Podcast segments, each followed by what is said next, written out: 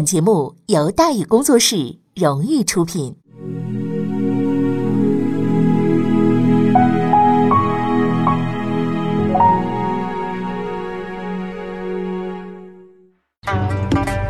说书唱戏劝人方，三条大道走中央，善恶到头终有报，人间正道是沧桑。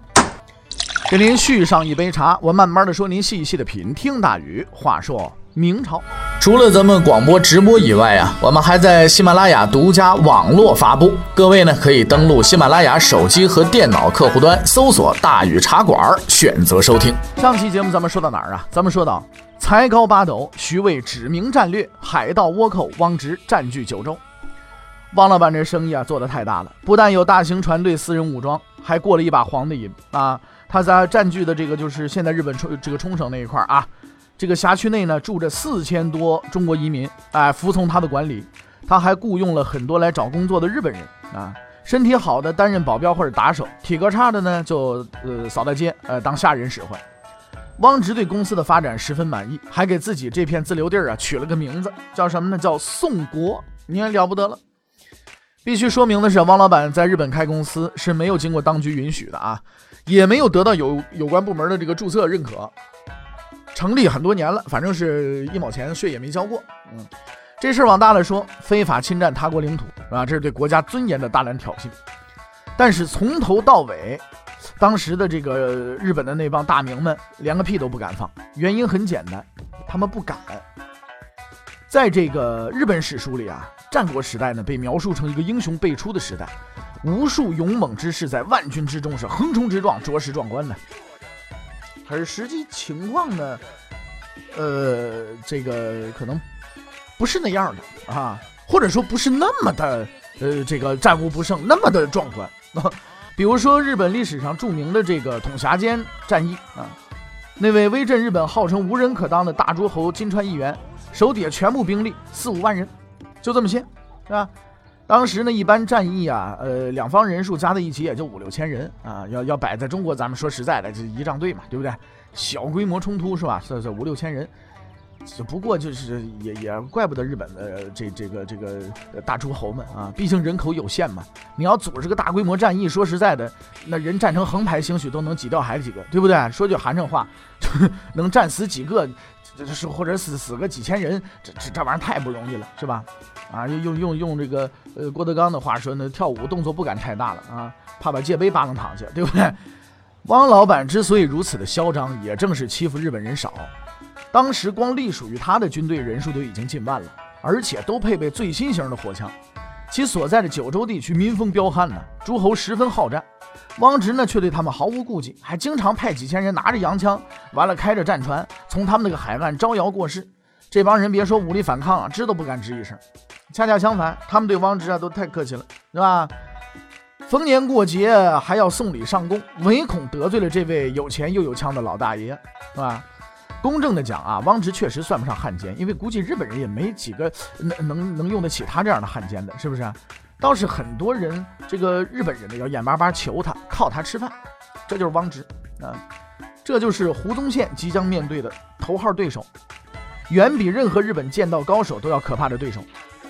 那么相对而言呢，第二号人物的实力呢要差一些，但是他却比汪直更具有传奇色彩，因为一个女人，徐海是徽州人啊，胡宗宪的第二强敌。说来也凑巧，又是徽州人。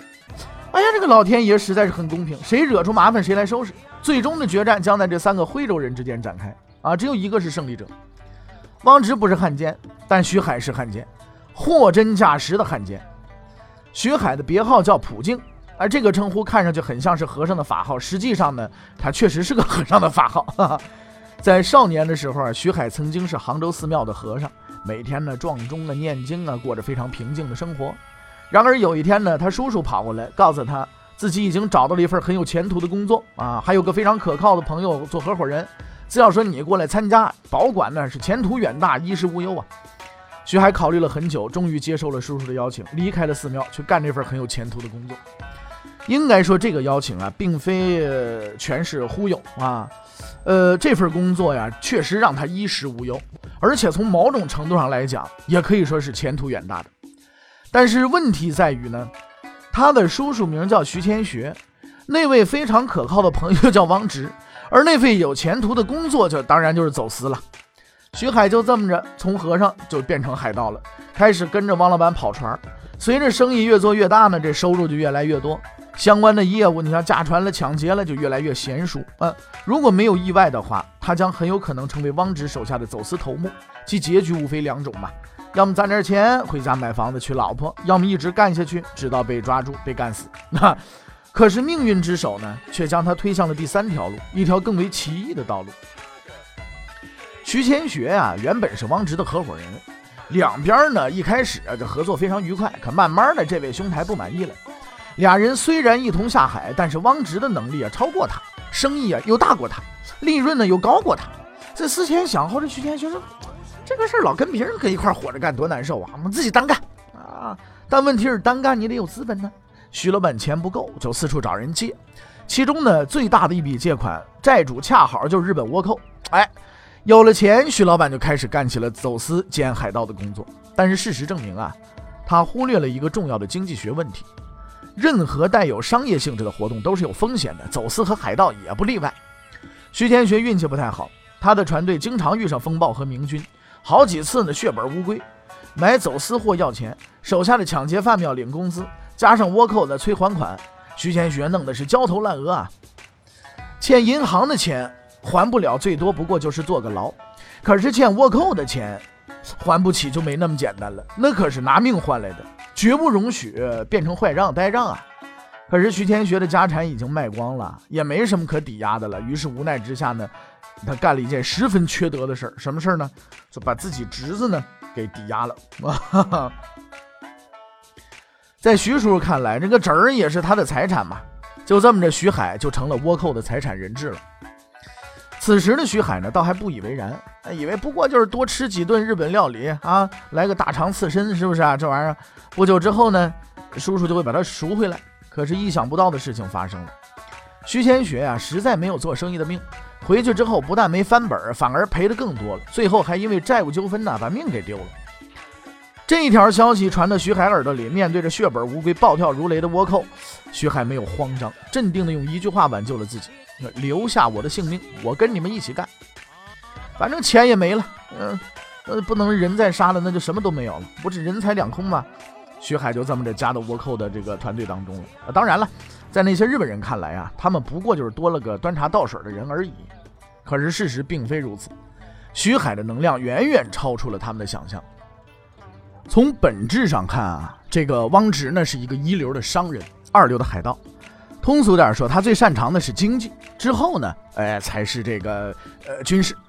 而徐海呢，恰恰相反，在成为一个成功商人之前，他是一个军事天才。徐海也没受过什么教育啊，算是自学成才。但是他有着惊人的天赋，极具组织才能，而且十分精于海上作战。和那些个死脑筋的日本人一比啊，他实在是个过于突出的人了。所以没多久呢，他就加入了倭寇抢劫公司，成了正式成员，获得了自由。之后还曾经一度跻身管理层，当上高级领导。徐海发达了，他利用自己的才能和倭寇的良好关系，在众多的海盗当中呢脱颖而出，拥有了固定的势力范围和强大的部署。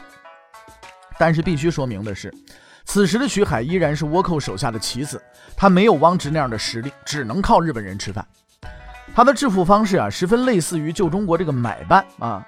每次带领倭寇进犯之前呢，都会和对方啊签合同，列明带多少人上哪儿抢，事后分红咱们分这个几几分，都写的十分清楚，条款也很清晰。倭患如此猖獗，这位汉奸可谓是始作俑者之一。但是作为汉奸呢，和抗日电影里那些摇头晃脑的这个同行相比呢，徐海是很特别的。他是一个十分强悍的汉奸。胡宗宪曾经领教过徐海的厉害。有一回倭寇啊大规模进犯浙江一带，胡宗宪呢派游击将军宗理啊率军主动出击，恰好遇到徐海的船队，双方在三里桥大战一场。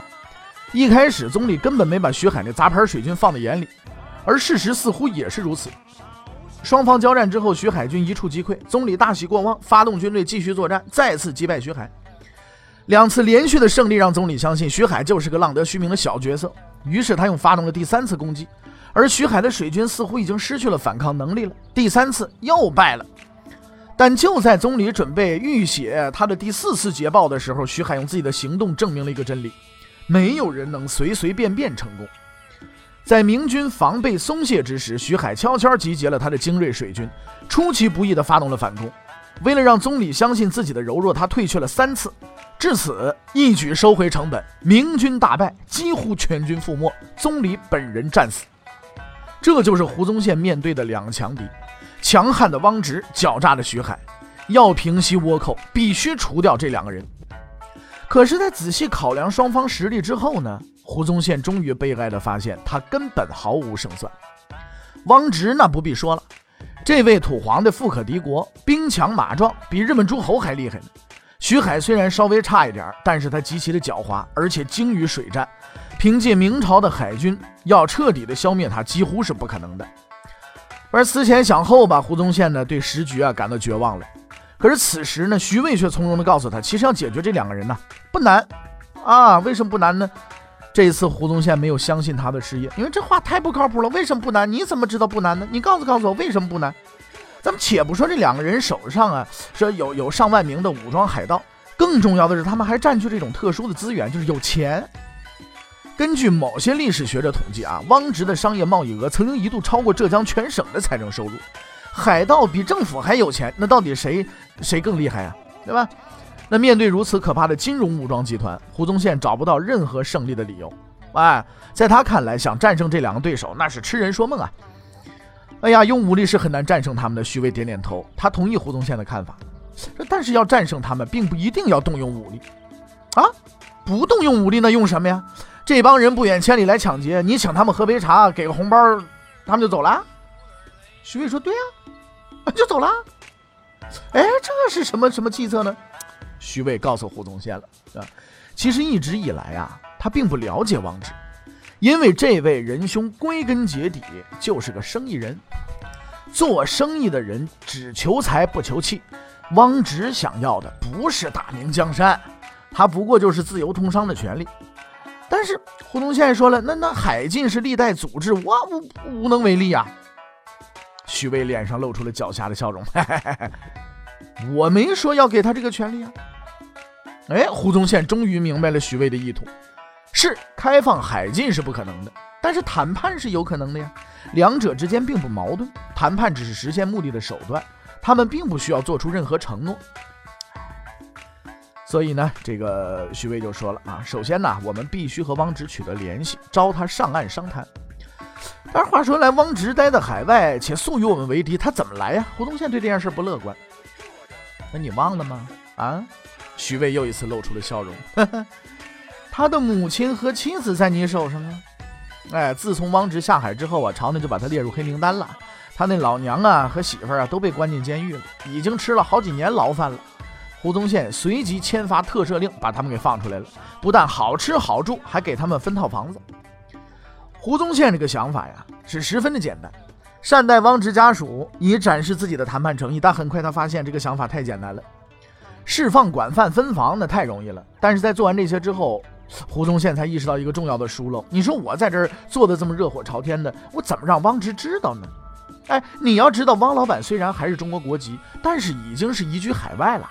找倭寇带话，不太靠谱嘛？胡宗宪傻眼了，我说这怎么办呢？冥思苦想之后呢，他决定冒一次险。嘉靖三十四年十一月，胡宗宪呢派出了他的使者蒋州、陈可愿，他们的使命啊简单明了，去日本找汪直，告诉他所有的一切，我怎么干，告诉他。这基本上应该算是个不可能完成的任务。海上交通安全且不说。即使到达日本，在那个兵荒马乱的地方，你想找个人多不容易啊！哎，但是事情的发展远远超出了他们的意料。两个人在日本九州成功登陆，见到了当地的大明。很明显，大明帝国东南总督的名号还是有相当威慑力的。日本土财主给了胡宗宪很大的面子，热情招待了两位使者。哎，反正呢，不管事情啊办成与否，白吃一顿总是好的。然而，在两个人狼吞虎咽之际，听到了这样一个询问。说是否有兴趣见见本地一个叫毛海峰的人呢？那位无心插柳的日本领主刚说完这句话，就惊奇地发现，两个原本一心一意努力吃饭的人立刻丢了筷子，连声叫道：“快快快，现在就见！”这个名字他们太熟悉了。毛海峰是谁啊？汪直的养子啊。蒋周和陈可愿终于找到了要找的人，在毛海峰的引荐之下，传奇人物汪直第一次出现在他们面前。汪直的开场白并不友善，除了胡宗宪挡他发财和他作对外，全家人被明军杀光也是他大发雷霆的主因。所以，当蒋周告诉他他的家眷不但没死，政府还给分房子，衣食无忧，并且拿出了他家人的亲笔信的时候，汪直这个态度可就变了。呀，很高兴啊！还连声为自己辩解，我我我我本来我不想干这行啊，我早我就有归顺之意了，并且我愿意帮助胡宗宪平定倭乱。蒋州和陈可愿万没想到啊，这个事儿，这也真是想睡觉就来枕头，进展的太顺利了，大喜过望啊！而汪直也确实很够意思，不但说管吃管住，还带着他游览日本全国，各地诸侯听说怎么着，汪直出访，嚯，列队迎接呀！哎呀，财神爷来了，能不迎接吗？是吧？比将军大人还威风。看到两位使者，哇，原来汪直在日本这么有面呢啊！排场也耍了啊，这个世面也见了。蒋州和陈可愿也也开始提醒汪直了，说你啊得尽快回国和胡宗宪商谈具体事宜。汪直满口答应啊，这个没问题，我这个将来啊，那等哪哪哪天啊，这个出发日期我就回去。出航的日子到了。然而，就在船只即将起锚出发的时候，汪直却做出了一个意想不到的举动。他突然强拉着蒋州跳上了岸，目送着船只的离去，笑着对惊恐的使者说了这么一句话：“说我还不能去，你也不能走啊！”汪直三岁小孩嘛，不是几十年江湖，那绝不是白混的。他从来不相信任何人的空口许诺，包括胡宗宪在内。就这么着，毛海峰带着陈可愿来到了胡宗宪的管辖地。他此行的真正目的，正是谈判。那么，这个谈判将有什么样的结果呢？欲知后事如何，且听下回分解。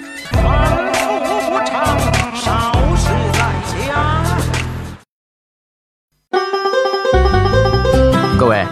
你想跟大禹交流吗？你想跟大禹辩论吗？你想给大禹指出错误吗？来微信吧，微信搜索订阅号“大禹茶馆”，哎，就能实现了。记住啊，禹是宇宙的宇。